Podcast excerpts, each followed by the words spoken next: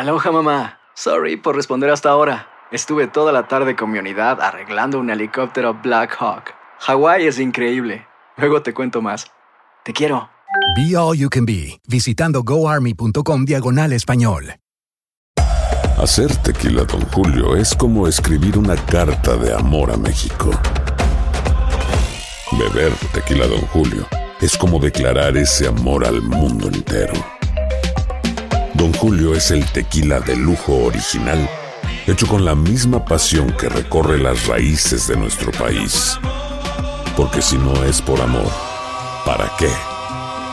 Consume responsablemente. Don Julio Tequila, 40% alcohol por volumen, 2020. Importado por Diageo Americas, New York, New York. When something happens to your car, you might say,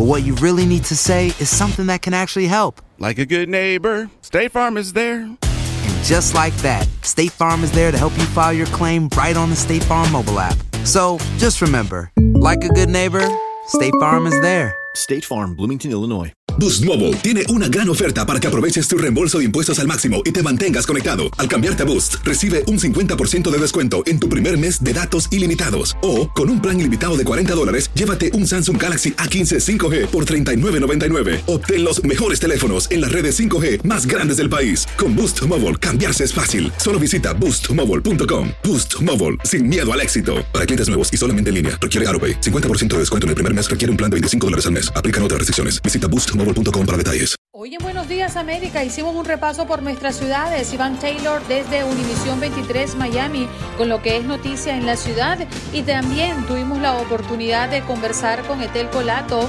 copresentadora de Mañanas Centroamericanas en Tu Liga Radio desde Los Ángeles. Patricia Vélez, periodista experta en economía de Univisión, porque los legisladores de ambos partidos llegaron a un acuerdo y aprueban un nuevo paquete de ayudas por el coronavirus. Yesid Vaquero, corresponsal de Univisión en Colombia, nos viene a hablar de cómo son las navidades en su país. Carlos García, presidente de la aplicación financiera FinHabit, nos viene a hablar de cómo gastamos nosotros de manera impulsiva en estas navidades y cómo controlarlo. Iñaki Arzate, comentarista deportivo, nos viene a hablar de la pelea del Canelo el pasado día sábado.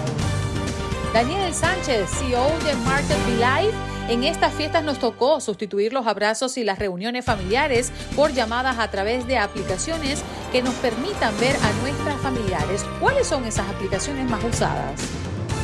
Y Paula Lamas, periodista desde Seattle, nos viene a conversar sobre que se espera la primera nevada de la temporada en la ciudad y su podcast, también con las noticias del día. Bueno, nos vamos de inmediato con nuestra próxima invitada y es que esta semana la arrancamos con la noticia de que se llegó a un acuerdo por el paquete de ayuda, eh, incluye cheque de 600 dólares para familias de estatus migratorios mixto, creo que es una de las novedades que presenta este, esta este acuerdo alcanzado. Patricia Vélez, quien es periodista experta en economía de Univisión, hoy nos acompaña para ir desglosando un poco de qué se trata este acuerdo. Patricia, muy buenos días, ¿cómo amaneces? Muy buenos días. Sí, finalmente hay acuerdo después de tantos meses, ¿no? Que los hemos estado siguiendo. Humo blanco, Patricia, ¿qué es lo más resaltante y cómo eh, o, o cuál es el perfil de este nuevo paquete de ayuda?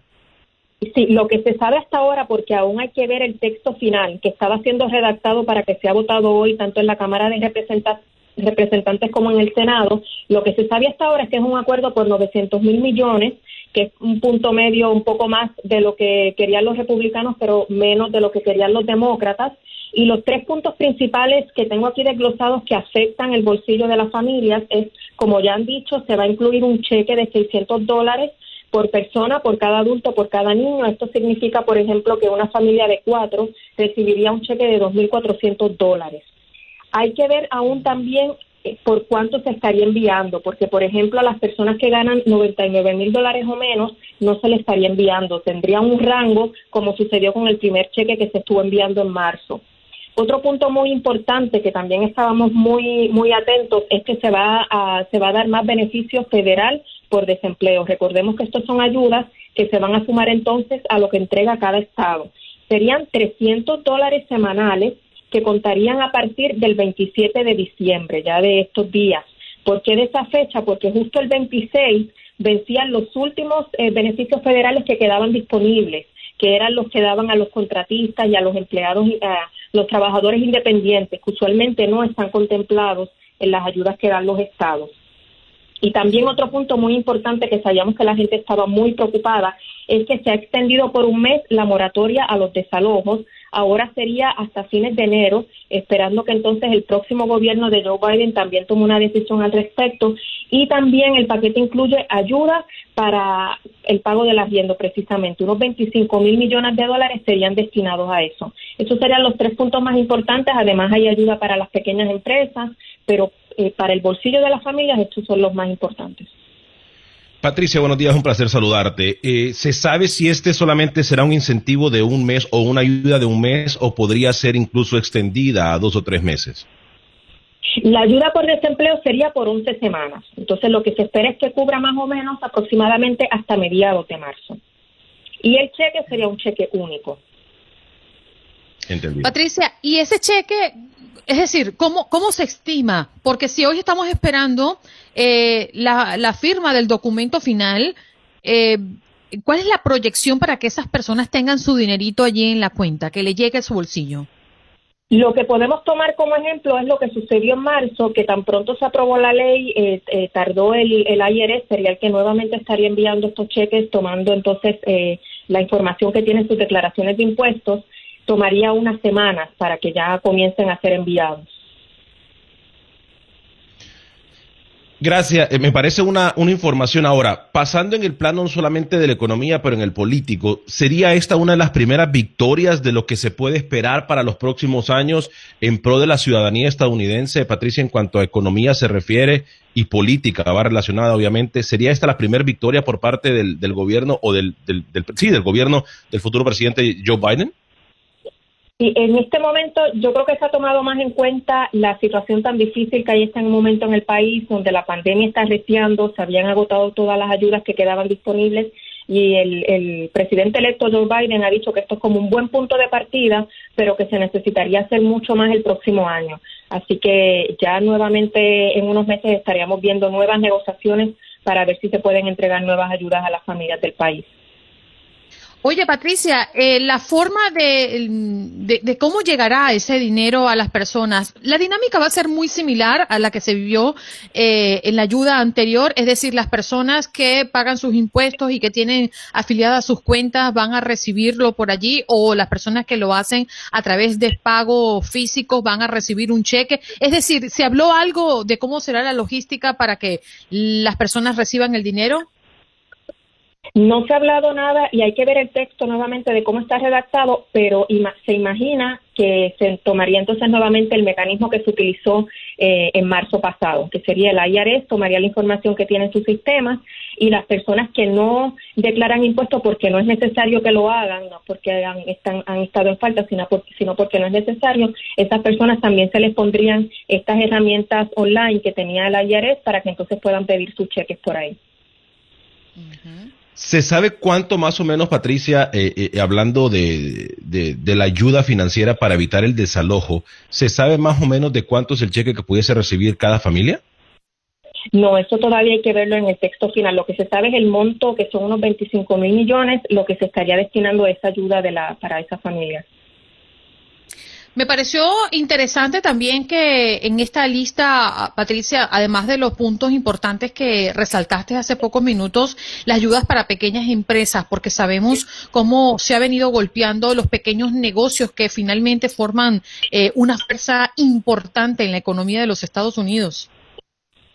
Sí, un grueso del, del paquete, serían casi unos 300 mil millones, iría a, precisamente ampliar esos préstamos dentro del programa PPP, como se le llama, el programa de protección del pago de la nómina, para que esas empresas puedan seguir manteniendo a, sus empleados eh, trabajando en nómina, eh, valga la redundancia. Ese es el, el objetivo de ese programa, que las empresas puedan seguir funcionando sin tener que despedir empleados. Y muy grueso del Perdón, de interrupción, Patricia, adelante. No, te decía que, una gran parte del paquete va para precisamente para eso. Pero, pero, ¿se sabe, Patricia, si este, eh, si esta ayuda para los negocios, obviamente nos hablas del PPP, que tenía que, eh, se tenía que cumplir con ciertos requisitos, pero hay negocios que no tienen cinco empleados, que no tienen diez empleados. ¿Se sabe si esta ayuda será extendida para aquellos negocios de mom and pop, como se le llaman en Estados Unidos, o pequeños negocios que no tienen y no cuentan con 10, 15 o 20 empleados en el país? Hasta el momento sería para el programa, eh, los que están bajo la administración de pequeñas empresas, sería para ese programa específicamente. Habría que ver si flexibilizan las, los, los requerimientos, pero hasta este momento lo que, lo que se sabe es que sería para el programa PPP. Bien, Patricia, entendemos entonces que hoy va a ser un día importante, ¿no? Para conocer detalles tras la aprobación, ¿no? Tras este acuerdo, eh, es lo que todo el mundo está esperando. ¿Cómo, cómo se va a gestionar, ¿no? La, la cantidad de dinero que ya mm, han anunciado será repartido en diferentes ítems. Muchas gracias, Patricia. Un abrazo para ti, que tengas un lindo día. Que tengan buen día. Seguro. Patricia Vélez, periodista de Univisión, pues experta en economía, hablándonos de que los legisladores de ambos partidos llegan a este acuerdo y aprueban un nuevo paquete de ayudas por el coronavirus. Y uno de los puntos eh, que me llamó la atención, Alex, ha sido definitivamente eh, que van a poder las familias de estatus migratorios mixto eh, tener este beneficio, recordándoles que y de hecho aquí en Buenos Días América recibió muchas llamadas en aquel entonces cuando las personas pues se, se molestaron porque decían, bueno, si un miembro de mi familia no, no tiene papeles en los Estados Unidos, entonces también me afecta a mí. Y esa fue una gran discusión. Yo creo que ese es el ítem más importante en el, la nueva ayuda. Ahora, repito, y no por hacer un tema político, pero me parece que hoy por hoy el que se hayan puesto de acuerdo ambas partes eh, del gobierno es lo mejor que puede pasar para la ciudadanía estadounidense. Tú mencionas algo importantísimo. En el pasado, con la ayuda financiera, habían familias con las cuales sí vivían cuatro personas en la casa, pero de las cuales eh, dos o, tres no tenían eh, estatus migratorio regularizado. Entonces tú decías, bueno, y yo estoy, necesito la ayuda, no es porque quiero o porque simple y sencillamente quiero el dinero, no, necesito la ayuda porque somos cuatro, de los cuatro trabaja uno en este momento porque tres perdieron el trabajo, ¿qué va a pasar más adelante? Me parece que ese es uno de los ítems más importantes en esto de la nueva ayuda financiera por parte del gobierno. Señor. Y escuchaba a un oyente esta mañana, Alex, que decía que ojalá llegue pronto para comprar regalos para la Navidad. Bueno, cada quien hace con su dinero lo que quiere, pero además el tiempo creo que no va a dar para eso porque, bueno, ya escucharon a Patricia, hay uno, hay procesos que cumplir, ¿no? Eh, previo a que ese dinero llegue a nuestros bolsillos. Y, cada quien puede poner la prioridad y el, y el dinero donde, tú lo mencionas muy bien, sus prioridades, pues cada quien las conoce. Ahora, tenemos en cuenta o tenemos que tomar en cuenta que más adelante eh, e, este dinero es para que supuestamente se ayude a pagar renta, pagar la luz, pagar eh, los servicios públicos, pero la gente allá decidirá, ¿no? A lo mejor hay mucha gente que dice, bueno, yo no ocupo este dinero, pero pero si me viene, pues compro los regalitos, pero ya no va a llegar a tiempo, que es lo único malo, ¿no? Para esas personas. Pero sí, hay que ver porque la pregunta del millón es hoy, hoy por hoy, cómo se invertirá ese dinero, cómo, a dónde pondrá, a dónde gastará la gente ese dinero, ¿no? Que es eh, tema importante también. Particularmente a ti, ¿tú qué harás, Alex? Pues fíjate que eh, me ha tocado a mí, yo en estos momentos he aprendido a ahorrar muchísimo. Eh, si llega, si llega, eh, porque obviamente se tiene que, tener ciertos requisitos de, ingresos, etcétera. Eh, pero yo la borraría. Yo hoy por hoy, te digo, esta pandemia sí me ha enseñado, yo he sido muy gastón durante toda mi vida. Eh, vamos a comer y yo quiero pagar eh, de, todos, vamos a salimos y yo quiero comprar. O sea, he sido muy gastón toda mi vida. Y creo que si algo me ha enseñado esta pandemia es a tratar de estar preparado para esos días, lluviosos, como dicen, y voy a, lo ahorraría. Yo lo ahorraría. Sí, e, esta sensación de incertidumbre, porque yo recuerdo cuando inició esta pandemia y nos mandaron a todos a casa, Alex, no sé si te pasó lo mismo, uno dijo, no, ya, de dos meses, tres meses, esto ya está listo y ya vamos a estar, o sea, ¿quién iba a imaginarse que íbamos a llegar a diciembre en esta misma situación? Y más allá de eso, yo, yo de hecho dije, en enero ya mi hijo va al colegio, ya todo esto está listo, vacunado. Eso lo dije yo hace como cuatro o cinco meses atrás. Y la verdad es que lo que sí nos ha dejado esta pandemia es que debemos pensar en qué pueda pasar mañana si no tenemos lo que tenemos hoy. yo creo que es la reflexión. Hay que ser más cauteloso, ¿no? Con eso. Yo creo que tú lo mencionas muy bien, la incertidumbre, no porque uno piensa cosas malas o porque llama lo negativo, sino que hay que estar preparado. Yo sé que tenemos la pausa encima. Sí, señor. Vámonos a esa pausa que dice Alex al regreso. Vamos a hablar de deportes, algo que a Alex y a mí no nos gusta. No, no, no, a nosotros no nos gusta esta bochita. vamos a Los Ángeles porque Tel Colato ya está lista para conversar con nosotros a propósito de lo que es noticia allá en la otra costa. Muy buenos días, Etel, ¿cómo estás? ¡Qué guapa! Sí. buenos días, Alex también. Hola, ¿cómo estás, Etel? ¿Cómo te va? Ya, 5.21 de la mañana wow. La mañana. Wow, 5, te, despiertas súper temprano para estar con nosotros. Gracias por estar aquí. 4 de la madrugada. Oye, me encanta, Andreina, me encanta el título de Buenos Días Centroamericanas. ¿eh? O sea, las mañanas centroamericanas eh, y, Acción Centroamérica como que tienen una, una cosita ahí. Si te das cuenta cómo Dios nos hace y nosotros nos juntamos, ¿no? Exacto. te das cuenta, ¿no? O sea, Digo, no es casualidad. se juntan. Sí, sí, sí, no es casualidad. ¿eh? El, mundo, el mundo. Exactamente, eso no es casualidad. bueno, sigue siendo ahora, y no es casualidad, las noticias que vienen desde Los Ángeles y nuevamente hablamos de las fiestas clandestinas. Esta gente aquí no, no, no escarmienta y las autoridades, por más esfuerzos que hagan, no sé si es suficiente por lo que veo, ¿no? Pero continúa pasando, ¿no? Y ha sido la, la gran polémica en Los Ángeles. Fíjate que eh, hablábamos hace, mm, qué sé yo, una semana de que el alguacil Alex Villanueva, el jefe del alguacil de Los Ángeles, decía de que cero tolerancia contra las fiestas clandestinas y que iban tras este tipo de reuniones. Pero la gente no hay forma de que entienda, aun cuando las campañas que se hacen en los medios locales acerca de, de, las, de las consecuencias de asistir a una fiesta no solamente las multas y lo que implica, porque vemos en esta fiesta que hubo acá en Los Ángeles, varias fiestas que hubo acá en Los Ángeles, vimos decenas de arrestados, no solamente lo que implica el, en lo legal, sino también en la salud. O sea, se están convirtiendo estas fiestas en los focos de infección del coronavirus. O sea, se ha propagado de una forma, imagínense que hace el 11 de diciembre se reportaban 500 mil nuevos casos de coronavirus. Y ya para, en ¿cuánto tenemos? En 10 días, esto subió a 610 mil. ¡Wow! 110 mil. 110 mil más en menos de 10 días.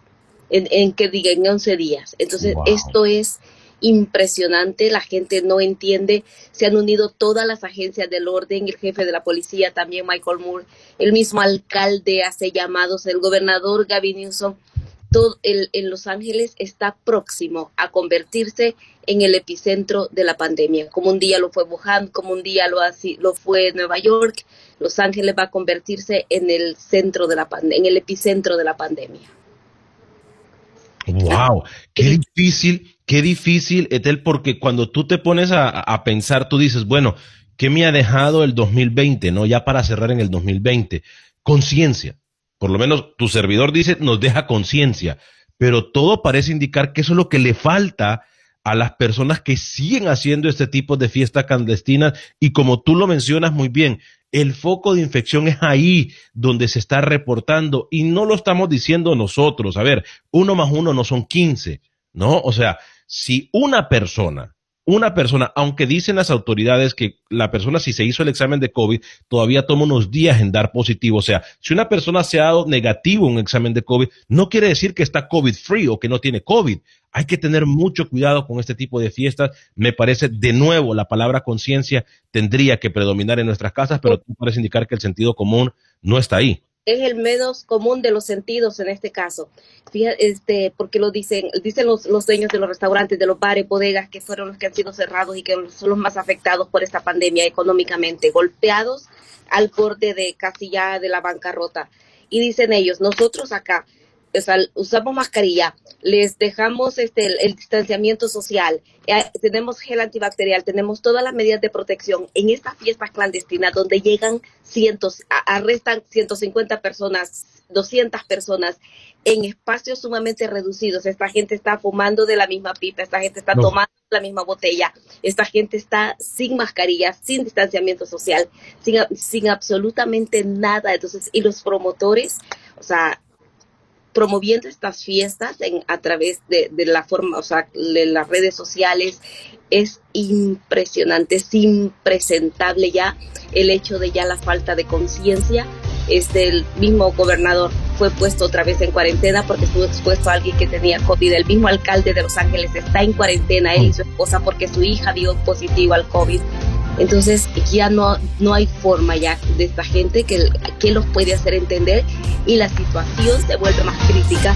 Además de que el, el, los hospitales acá en, el de, California ya no hay espacios en las unidades claro. de que se ha pedido este morgues móviles para los sí, sí. pedido 500 bolsas Uf. para cadáveres. Entonces, además de todas esas, esas situaciones, ¿cierto? Otra, otro esto es el hecho de que ya vienen las fiestas. Sí, claro. Y eso es el detonante del que temen todas las autoridades especiales en salud en este país. Etel, gracias por estar con nosotros. Feliz inicio de semana. Nos reencontramos mañana. Claro que sí, aquí estaremos mañana. Si Dios Un abrazo. Estel Colato desde Los Ángeles con lo que es noticia en la otra costa. Regresamos ya. Vaquero, corresponsal de Univisión en Colombia, para que nos hable de cómo se viven las Navidades en Colombia. Yesid, gracias por estar con nosotros hoy, lunes 21 de diciembre. Buenos días.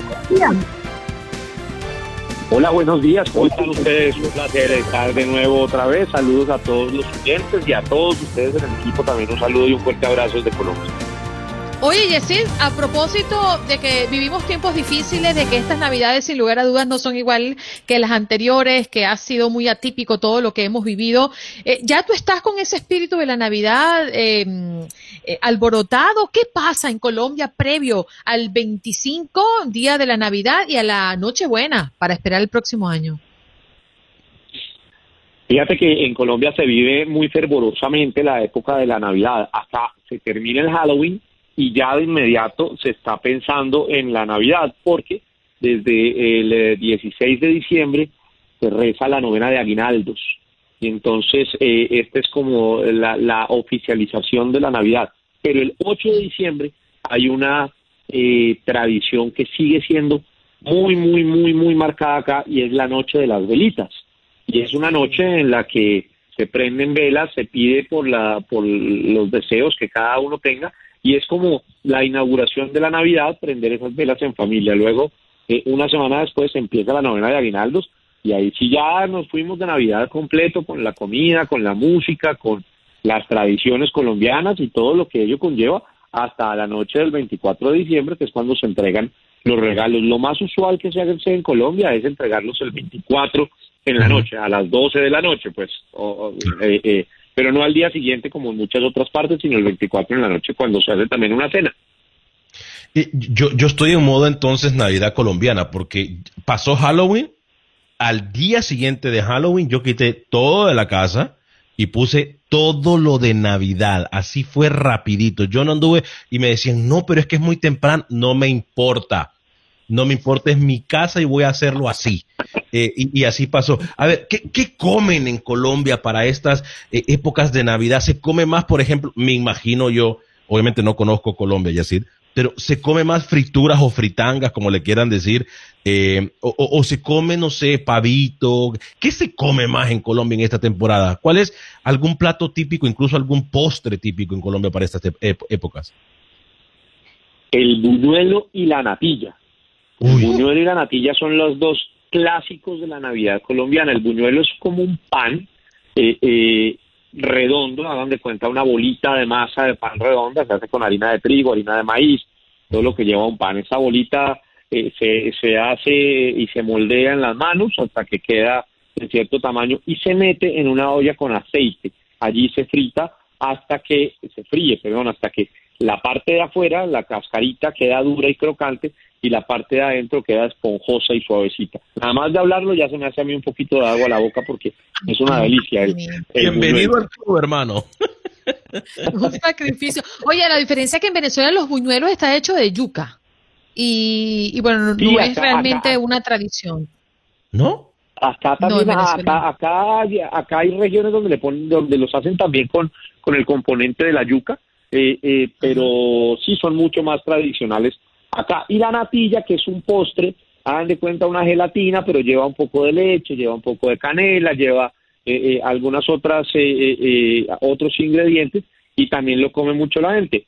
El, durante estos días de la novena también se come mucho el tamal, Boost Mobile tiene una gran oferta para que aproveches tu reembolso de impuestos al máximo y te mantengas conectado. Al cambiarte a Boost, recibe un 50% de descuento en tu primer mes de datos ilimitados. O, con un plan ilimitado de 40 dólares, llévate un Samsung Galaxy A15 5G por $39.99. Obtén los mejores teléfonos en las redes 5G más grandes del país. Con Boost Mobile, cambiarse es fácil. Solo visita boostmobile.com. Boost Mobile, sin miedo al éxito. Para clientes nuevos y solamente en línea, requiere AroPay. 50% de descuento en el primer mes requiere un plan de 25 dólares al mes. Aplican otras restricciones. Visita Boost para detalles. Que es la misma yaca venezolana, por decirlo de alguna manera.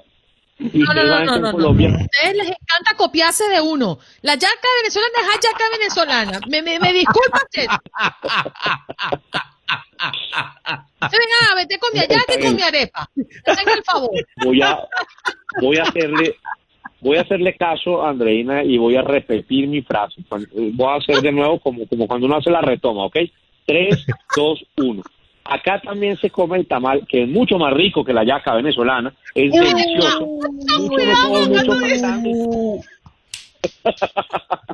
Uh, en temporada de en temporada de Navidad y Año Nuevo llega la guerra.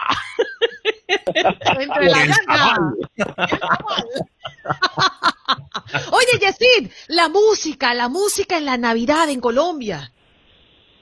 Oh, hay canciones ayer, ayer justamente estaba viendo en televisión un especial que, que estaban haciendo, no sé por qué razón, eh, de, música navideña que ha perdurado desde hace 60 años y decían sus autores a quienes entrevistaron que perdurará seguramente 60 años más. Aquí hay música que, que ponen que siempre es la música eh, eh, navideña. Hay canciones como por ejemplo La Víspera de Año Nuevo, aquí se llama, que es una canción tropical que la ponen siempre. Hay canciones como Navidad Negra también, que, que toda la vida se ha puesto siempre y, y, aquí se perdurarán. Y la Navidad, pues es sinónimo de rumba. En las novenas de aguinaldos, fíjense que cuando se reza la novena de aguinaldos todas las noches, se cantan los villancicos.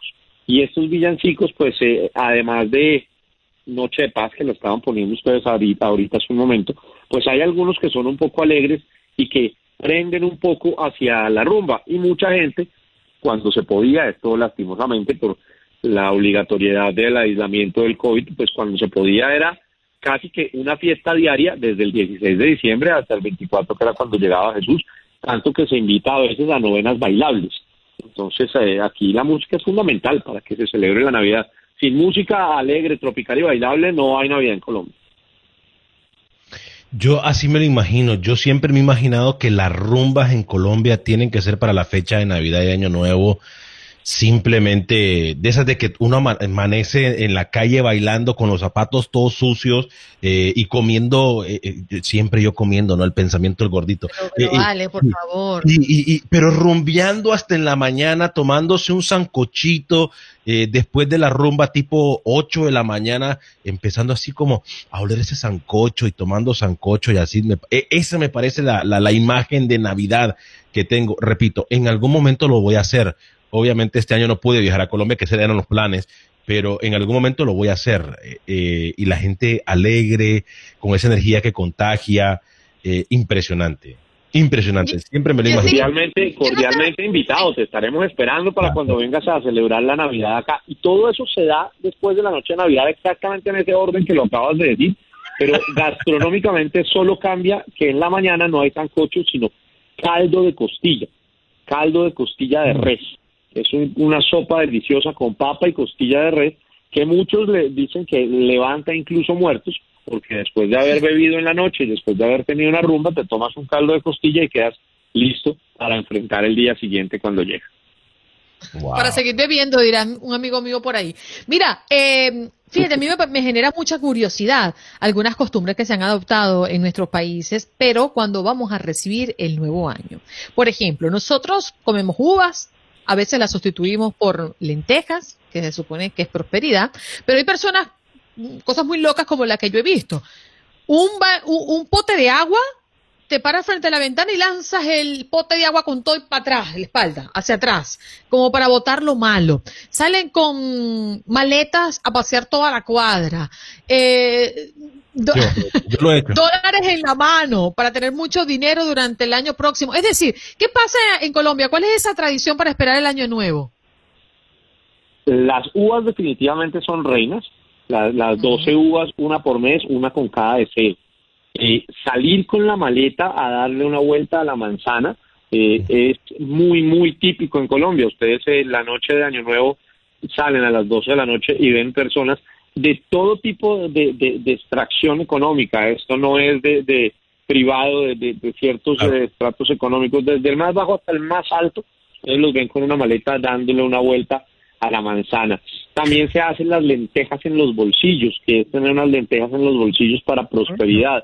Y les voy a cocidas o crudas? no, no, crudas, crudas, las tienes en los bolsillos, pero, pero lo ah. importante es que estén llenos. Pero te voy a decir dos, aquí los llaman eh, agüeros que se hacen en Colombia para, para el eh, día de Año Nuevo. El primero son tres papas, una papa eh, completamente intacta, otra papa a medio pelar y otra papa completamente pelada. Tú las pones en la cama antes del Año Nuevo y después de que son las 12 de la noche, sin mirar, metes la mano y la papa que saques será el estado económico en el que estés el siguiente año. Es oh, decir, medio pelado, pelado o sin pelado. Y aquí viene, y aquí viene Oye, perdón, que me ría Yacid, pero yo nunca había escuchado eso. ¿Usted se imagina comenzar el año sabiendo que uno va a estar pelado? No. Bueno, pero te voy a contar, te voy a contar el mejor que viene, el mejor que viene en adelante, y son los calzones amarillos. Oh, wow. Es una costumbre muy grande en Colombia. En principio, eh, los hombres les dábamos a las mujeres ropa interior amarilla para que a las 12 de la noche se pudieran cambiar y pudieran tener puestos los calzones amarillos para recibir el año con la prosperidad que esto implicaba. Ahora, incluso los hombres, eh, o incluso para los hombres, hay ropa interior amarilla para que se reciba el año con esta ropa para poder tener prosperidad.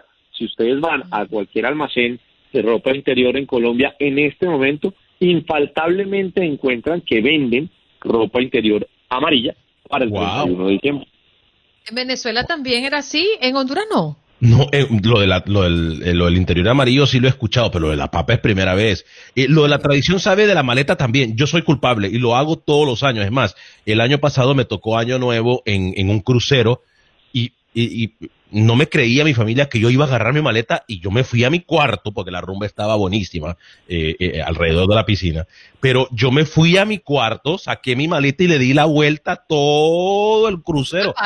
Y, con, sí, no, con toda la maleta y todo. Yo, Cuando terminaste tu recorrido y llegaste a la piscina, todo mundo se vio dormir porque el recorrido fue de horas. Al contrario, no, al contrario, eso fue rapidito. Mira, así, ya me fui y fui para Oye, mire, y ustedes se ríen cuando le preguntaba a Yesid eh, que mm, las lentejas eran cocidas o crudas. Lo que pasa es que yo conozco amigos que se van a matrimonios y se meten los pequeños eh, por los bolsillos para llevárselo. Sí, pero tequeño es una cosa porque la consistencia del tequeño es, es dura, es como un palito de queso. Pero usted se imagina tener eh, lentejas cocidas en la bolsa.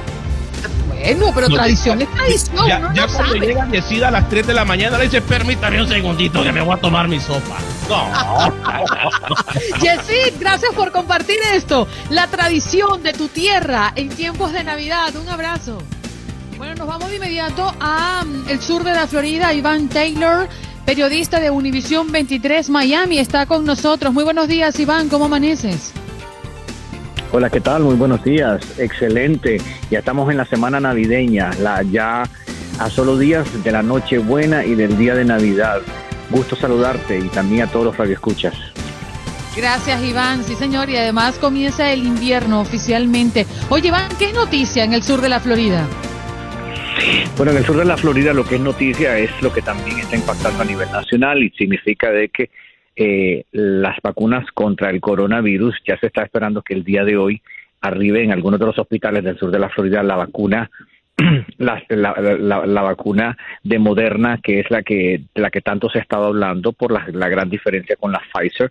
Eh, hay hospitales del sur de la Florida, como uno de los conocidísimos, que es el Jackson, que se espera que la recibirá. También existe mucha anticipación ante el anuncio de las negociaciones en el Congreso que se llevan a cabo por el famoso cheque, los cheques de estímulo, donde sabemos de que en el Congreso se llegaría a un acuerdo de entonces enviar 600 dólares a las familias, eh, los hogares afectados por la pandemia y esto se le agregarían también 300 dólares de los 300 dólares semanales de los que aprobarían este, los estados.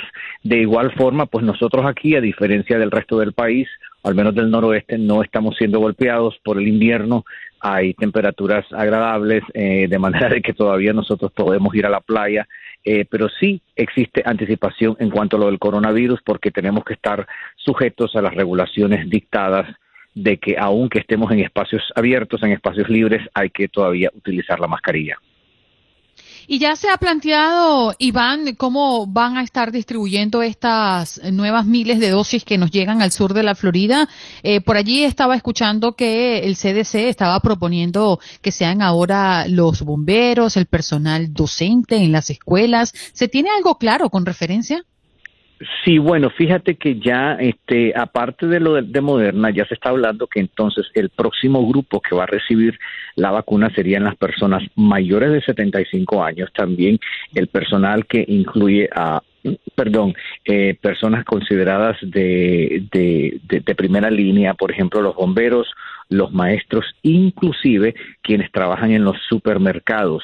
Eh, así es que eso me parece efectivo. Aquí el superintendente, particularmente del área de Miami-Dade, que es el condado que incluye a la ciudad de Miami, es eh, el condado más poblado de la Florida, eh, había sido él pues muy elocuente pidiendo que a los maestros se les incluyera y eso va a suceder. A los maestros se les va a incluir entonces en los que recibirían esa la primera dosis de la vacuna y seguimos hablando lo de la Pfizer, pero lo importante es que se está avanzando ya en aras de eso, puesto que el número de casos ha seguido aumentando en la Florida. En el fin de semana tuvimos cada uno de los días más de 11 mil casos eh, en el estado y en particular Miami-Dade ha compuesto aproximadamente una cuarta parte de esa cifra. Sí, señor. Y lo que estamos, pues, alentando a nuestra gente es que continúen reservándose en grupos pequeños, sobre todo para estas Navidades, donde ha dicho el CDC y las autoridades que va a ser el, la época del año más crítica y lo vamos a estar viendo a principio de enero, la secuela de reunirnos de manera masiva y de manera irresponsable. Un abrazo, Iván. Gracias por estar con nosotros en Buenos Días, América. Hasta pronto. Muchísimas gracias. Saludos a todos los que escucha de Buenos Días América. Bueno, nos vamos de inmediato con nuestro próximo invitado y es que es muy oportuno tenerlo, sobre todo en estas épocas del año, ¿no? Cuando eh, ya se ha dicho de que las personas en Estados Unidos gastan 5.400 dólares anuales en gastos impulsivos eh, sí, e, esta cantidad y uno dice, wow, para ver 2 más 4 más 100 más 200, yo lo gasto, pero el problema no es que la gente gaste eh, para un regalo para sus seres queridos, el problema es que cargan en la tarjeta de crédito o sacan préstamos que después se convierte en una carga enorme, en una verdadera pesadilla. Para hablar de esto, Carlos García, presidente de la... Mm, aplicación financiera FinHabits. ¿Cómo estás, Carlos? Una vez más con nosotros. Buenos días. Buenos días, Andreina. Buenos días, Alex. Hola, buenos días. ¿Cómo estás, ¿Qué pasa con esos gastos em, que generamos porque nos provocó? No está dentro del presupuesto y a veces creemos que no está a nuestro alcance, pero igual nos endeudamos, Carlos, sobre todo en esta época del año. Sí, este, este año ha sido único, definitivamente. Es diferente para todos, pero esto no, no cambia o sea, que nosotros siempre queremos mostrarle ese cariño a nuestra familia, les queremos mostrar que la queremos. Eh, pero en la comunidad de FinHabits, nosotros los inversionistas sabemos la importancia de crear un presupuesto, de crear un patrimonio. Entonces, hoy quiero hablarles de lo, importante es que es tener un presupuesto y poder saber cómo administrar ese dinero sin caer en las tentaciones de las ofertas ahorita en estas épocas navideñas. Eh, eh, Carlos, y, qué bueno que, estar, que, que estés con nosotros porque en esta época de Navidad, incluso conozco gente que, que, que, aplican el, el, el, dicho ese de que se gasta más de lo que se tiene. e incluso se buscan dolores de cabeza innecesarios para el futuro porque hasta aceptan ofertas de tarjetas de créditos nuevas. Esto es un no rotundo. Exacto. Aquí primero hay que entender que uno, uno trabaja muy duro para su dinero. Entonces es, nuestro dinero y hay que, tener, hay, que tener muy importante que no caer en la tentación. Hay que, hay que estar eh, con un plan de acción. Entonces es, es tu dinero y tú lo debes de controlar. Eh, pero la, pregunta es, ¿por qué cuesta tanto trabajo no caer en la tentación? Bueno, es porque las tiendas y estas marcas pues son muy inteligentes y saben controlar la psicología humana. Entonces hay que estar consciente de eso y mantenerse informado y no caer en estas tentaciones en estas épocas principalmente. Carlos, tú para toda nuestra audiencia tienes una especie de plan, una especie de guía. ¿Cómo podemos nosotros armar ese presupuesto? Bueno, lo más importante al crear un presupuesto es entender cuáles son tus ingresos y de esos ingresos hay que mantenerse abajo de ese nivel, no hay que nunca pasarse, porque es muy fácil el decir, ok, yo gano tres mil dólares al mes, eh, este, este mes me voy a endeudar y voy a sacar otros cuatro mil, voy a gastar cuatro mil dólares porque necesito regalar. El problema es que esos mil dólares adicionales se vuelven en una carga de deuda. Entonces, tener un presupuesto es lo primero que hay que hacer en estas épocas, ¿no? Entonces, al tener este presupuesto, ese, eso nos da una, una ventaja al entrar ahora a hacer estas compras porque ya sabemos a qué nivel nos podemos pasar. Eh, eh, cuatro mil dólares de regalo. Eh, dígame en qué lista me apunto para estar en su lista, mi estimado Carlos. ¿eh? Pero hay cierta, cantidad, hay cierta cantidad de reglas hay cierta cantidad de reglas que no nos enseñan desde la escuela y me parece que es importantísimo hoy por hoy que las escuelas comiencen a educarnos desde muy pequeños, porque por ejemplo, se dice que si uno paga arriba, creo, y si no me equivoco, arriba del 15% o el 20% de tu salario, no puedes pagar en un automóvil y mucha gente se va el doble o el triple de eso. Entonces eso va creando un hoyo financiero eh, sin precedentes. Sí, en, nuestra comunidad aquí en FinHabits el objetivo es crear buenos hábitos financieros que trabajan detrás de tu vida para que tú puedas tomar decisiones a largo plazo que te ayuden. Y estas, estas reglas que tú, que tú hablas son muy importantes porque esas reglas, si uno las controla y dice, ok, yo voy a dar un ejemplo más grande, voy a comprar una casa. Bueno, hay que, hay que tener de perdida ese 20% de enganche ese down payment hay que tenerlo ahí. Aunque tú puedas negociar y comprar una casa con un down payment más, más pequeño, hay que estar preparados tener ese 20%. Es una regla, ¿no? Es una regla que hay que seguir. Y así en todas las compras, me fui al ejemplo más grande, ¿verdad? Pero en todas las compras del carro o los regalos, hay que siempre operar con estas reglas que después se vuelven hábitos que nos ayudan en nuestras vidas a, mejorar nuestro patrimonio. Em, lo importante aquí es pensar a largo plazo. Uno, uno ahorita reacciona de forma emocional y quiere uno ah, regalarle a sus seres queridos algo, pero hay que estar pensando en el patrimonio de la familia a largo plazo, y eso es lo más importante. Entonces, para crear un patrimonio de largo plazo, hay que estar pensando que conforme uno va ahorrando, aunque sea poco dinero, aunque sean 5 dólares a la semana o 10 dólares a la semana, ese ahorrito lo va uno dejando a un lado y se va juntando pero eso es lo que va creando el patrimonio. Entonces, no desperdices esta oportunidad en, estas fechas de, cambiar las reglas y, usar las reglas a tu favor para poder crear este patrimonio a largo plazo. Y si puedes enseñarle a tus hijos el valor del dinero, eso también es muy importante. Hay que enseñar a nuestros hijos que, no, que no toda la vida que cuesta dinero, o sea, que no, que no las cosas más valiosas en la vida son las que cuestan dinero, pero a veces hay cosas muy valiosas que no se compran con dinero. Y eso, eso es algo también importante que podemos enseñar a nuestros hijos en estas fechas. Oye, sin lugar a dudas, en estas fechas nos sentimos mucho más motivados a gastar, ¿no? Por todo lo que significa la Navidad y, porque, bueno, queremos quizás darle e, esa Navidad que los niños, sobre todo los que tenemos pequeños, eh, quieren un gran regalo, eso que le escriben, tú sabes, todas esas cosas, ¿no? Pero lo cierto también es que un país como este nos incentiva a gastar todos los meses. Es decir, si no es la Navidad, entonces es el Halloween. Si no es el Halloween, es Acción de Gracia. Si no es Acción de Gracia, es porque viene el Viernes. Bueno, y un montón de cosas, ¿no? ¿Cuál es esa planificación? Los expertos siempre dicen, y he escuchado, usted no puede gastar en casa, bien sea porque la compró o porque la renta, más del 40% de sus ingresos familiares. En el caso de los gastos varios, para llamarle mm, por un nombre, ¿cuál es ese porcentaje que ustedes los expertos indican que debemos sostener? Los, los gastos que van variando mes a mes, yo recomiendo que no sean más del 15 o del 20%, porque eso, si uno se pasa de eso, entonces empieza a caer las deudas. Eh, como tú dices, ¿no? No solamente es ahorita en estas épocas de, de, las fiestas de la Navidad, pero todos los, todos los, todos los meses los expertos de mercadotecnia crean una excusa para poder vendernos algo. Y eso es lo importante, que uno, uno hay que entender que pues la gente, las marcas, las tiendas quieren que caigamos en la tentación, pero uno tiene que pensar siempre en su presupuesto y en su patrimonio familiar y operar bajo esas reglas. La regla número uno, tener un presupuesto, no gastarse más de lo que uno gana. En este año, si uno tuvo problemas o más dificultades de obtener más ingresos, entonces no hay otra, hay que recortar ese presupuesto, empezando por los gastos variables.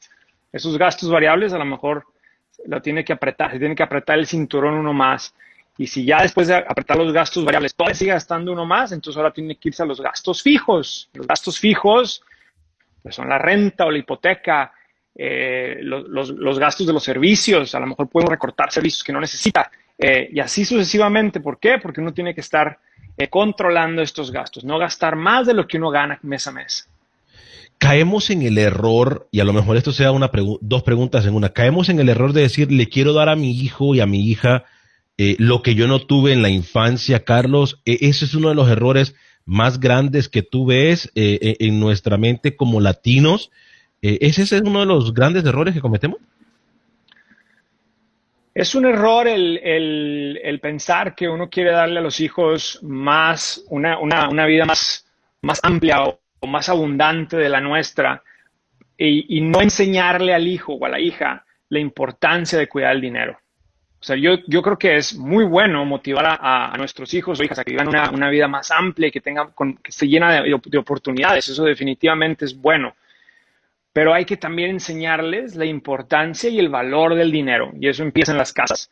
Y eso empieza eh, desarrollando esos hábitos financieros de los que hablo tanto. Y los hábitos financieros a veces en nuestras casas no los platicamos, ¿no? No se sienta uno en la mesa a cenar y no hablamos de esos hábitos financieros. No solamente hablo del de hábito diario, pero también estar pensando en, hábitos de largo plazo, el, ir inculcándoles a nuestros hijos cómo ir también desarrollando un patrimonio familiar es importante para ellos. Y eso es lo que nos falta. Entonces, definitivamente hay que empujarlos a que sean, a que sean personas más exitosas, pero también impulsarlos a que conozcan la importancia del dinero. Y cuando llega enero, el primer corte de la tarjeta de crédito, agárrate y dices, pero ¿qué hice? ¿Cómo es que yo gasté tanto dinero? Pero sí, toma en cuenta estos números porque en los Estados Unidos las personas gastan 5.400 dólares mm. anuales en gastos impulsivos, es decir, lo que no estaba contemplado, lo que a usted le provocó comprar. Así, e, esa es la cifra, 5.400 dólares. Pero el problema no es que la gente gaste, sus queridos. El problema es que tenga usted para pagar. ¿Usted realmente percibe ese dinero como para gastarlo? Bueno, si lo percibe bien, que le vaya bonito, pero como decía el experto Carlos, pues no gaste más de lo que gana, porque se le va a volver la vida una locura financieramente hablando. Carlos, ¿dónde podemos conseguir datos? Invítanos a FinHabits. Gracias. Sí, la gente que nos está escuchando puede bajar la aplicación de FinHabits en el Google Play Store o en el, o en el Apple Store. También se pueden inscribir a nuestro canal de YouTube de FinHabits, donde pueden ver nuestros videos, donde aprendemos nuevas cosas cada semana de hábitos financieros. Los invito a todos a que empiecen a desarrollar sus hábitos financieros y los que estén preparados, que empiecen a desarrollar el hábito financiero de invertir en su patrimonio y hacerlo a través de una inversión semanal en la bolsa de valores. Lo pueden hacer a través de FinHabits. Bien, muchas gracias, Carlos. Un placer conversar contigo. Gracias por este tiempo que nos dedicas. Carlos García, presidente de la aplicación financiera FinHabits, con nosotros hablando de cuánto debemos nosotros destinar para comprar esos regalitos de Navidad. No sé ese es nuestro punto de contacto, nuestra línea telefónica. Nos vamos con nuestro próximo invitado porque vamos a hablar de esas aplicaciones que nos acercan a nuestros seres queridos a propósito de estas fechas donde los queremos sentir cerca y por culpa de esta pandemia, pues en muchos casos no es posible. Ahí tenemos a Daniel Sánchez, CEO de Market Be Life en estas fiestas nos tocó sustituir los abrazos y las reuniones familiares por llamadas a través de aplicaciones. ¿Cuáles son esas aplicaciones que se están usando más, sobre todo cuando queremos juntar a la familia? Daniel, gracias por estar con nosotros. Adelante. Gracias a ustedes otra vez por la invitación, Andreina. Un placer. Buenos días para todos. Y bueno, ciertamente lo que dices, estas fechas especiales, bueno, nos toca reunirnos ahora gracias a la tecnología con todo el tema que pues está pasando en el mundo. Y bueno, la más popular ahora mismo está siendo Zoom con Z. Eh, esta aplicación se volvió popular por la simplicidad que tiene para, su uso. Su versión gratuita además permite 100 personas eh, conectarse a la misma vez, lo que no permitían, digamos, otras aplicaciones. Eh, y esa fue la facilidad que dio al principio de la pandemia, porque esta aplicación se volvió, digamos, popular fue en esta temporada y es por esa versatilidad que tiene, bien sea para reuniones familiares, eh, business mm, de negocio, de negocio eh, de pequeñas o grandes empresas. Entonces, la más popular para responder, pues está siendo Zoom. Pero Andreina y Alex, es muy importante recordar que hay muchas aplicaciones que desde hace muchísimo tiempo, antes de Zoom, existen. Y bueno, eh, la popularidad de esta aplicación se volvió por, su versión gratuita y que permite, digamos, muchas funciones que otras como Skype, como Google Hangout, eh, como el mismo WhatsApp, etcétera, pues no lo hace. Ahora bien, lo paradójico de esto y un, un punto que seguramente no sabían, miren la paradoja, el creador de Zoom es de China, tiene 50 años de edad eh, se me fue el nombre ahorita, tiene, aquí está, Eric Yuan. Eh, y bueno, fíjense que digo paradójico por toda la situación y fíjense eh, que esta aplicación Zoom es una de las más destacadas, ahora es uno de esos proyectos multimillonarios que crece. China lo tenía todo planeado. Bueno, imagínate, imagínate, paradoja de la vida, ¿no? Pero ciertamente yo creo que estamos en, miren esta, por ejemplo, esta entrevista el día de hoy, estamos en esa facilidad de poder usar las herramientas que realmente, sí, nos van a acercar más a nuestros familiares, más los que emigramos de nuestros países, pero también a nivel de negocio nos está dando muchas herramientas. Claro, claro. Y, es importante decirlo, a nivel personal y de negocio, la capacidad como estas compañías han evolucionado realmente en el paso, porque tenemos que decirlo, no tuvieron tiempo para crear softwares de manera eh, a lo mejor perfecta, pero se han ido perfeccionando, Daniel, y eso es una cosa que tenemos que darle crédito a estas empresas. ¿Volverán, crees tú, como experto en tecnología? En algún momento salió un televisor que era carísimo en su momento porque tenía una cámara de Skype. Yo no sé si tú te acuerdas. Eh, tuvo que ser prácticamente borrado del mapa porque como que no dio en el mercado, como que la gente no le gustaba por la seguridad, por muchísimas cosas. ¿Volverán a tratar de, salir estos televisores con cámara o serán las computadoras y teléfonos lo mejor? Qué importante eso. A ver, yo creo que de pronto no televisores, pero sí los denominados iPad o las tabletas. De hecho, Facebook eh, sacó su portal Facebook, que es justamente para hacer videollamadas en donde Alex Rodríguez, que pues se habla mucho de deporte, Alex Rodríguez, eh, Jennifer López y Kim Kardashian fueron los protagonistas de, de ese comercial y digamos que Facebook no pegó tanto con el lanzamiento de esta aplicación, aun cuando habíamos entrado en pandemia. Pero es exactamente lo que tú estás diciendo, Alex. Tú puedes colocar esa camarita encima del televisor, la puedes colocar en el iPad, etcétera, etcétera. Y, esa facilidad de tú decir, oye, llama a mi amigo, porque ya todos estamos conectados a través de estas plataformas, llame a mi amigo y te conecta a través de videollamadas. Mm, interesante. yo creo que por la tecnología sí va por ahí. Dani, se nos va el tiempo. ¿Dónde te podemos conseguir? Bueno, en todas mis redes sociales, arroba Dani Sánchez B, D-A-N-Y. Y bueno, yo también usando estas aplicaciones para poder realizar videoconferencias y compartir estrategias de marketing digital. Así que por ahí estamos conectados. Muchas gracias, Daniel Sánchez, experto en tecnología, hablándonos de esas aplicaciones que sirven para estar juntos en estas Navidades. Ya regresamos. Gracias por escuchar nuestros podcasts. Esto es Buenos Días América y puedes conseguirnos en Facebook como Buenos Días AM, en Instagram como Buenos Días América AM. Hasta la próxima. Aloha mamá, ¿dónde andas? Seguro de compras.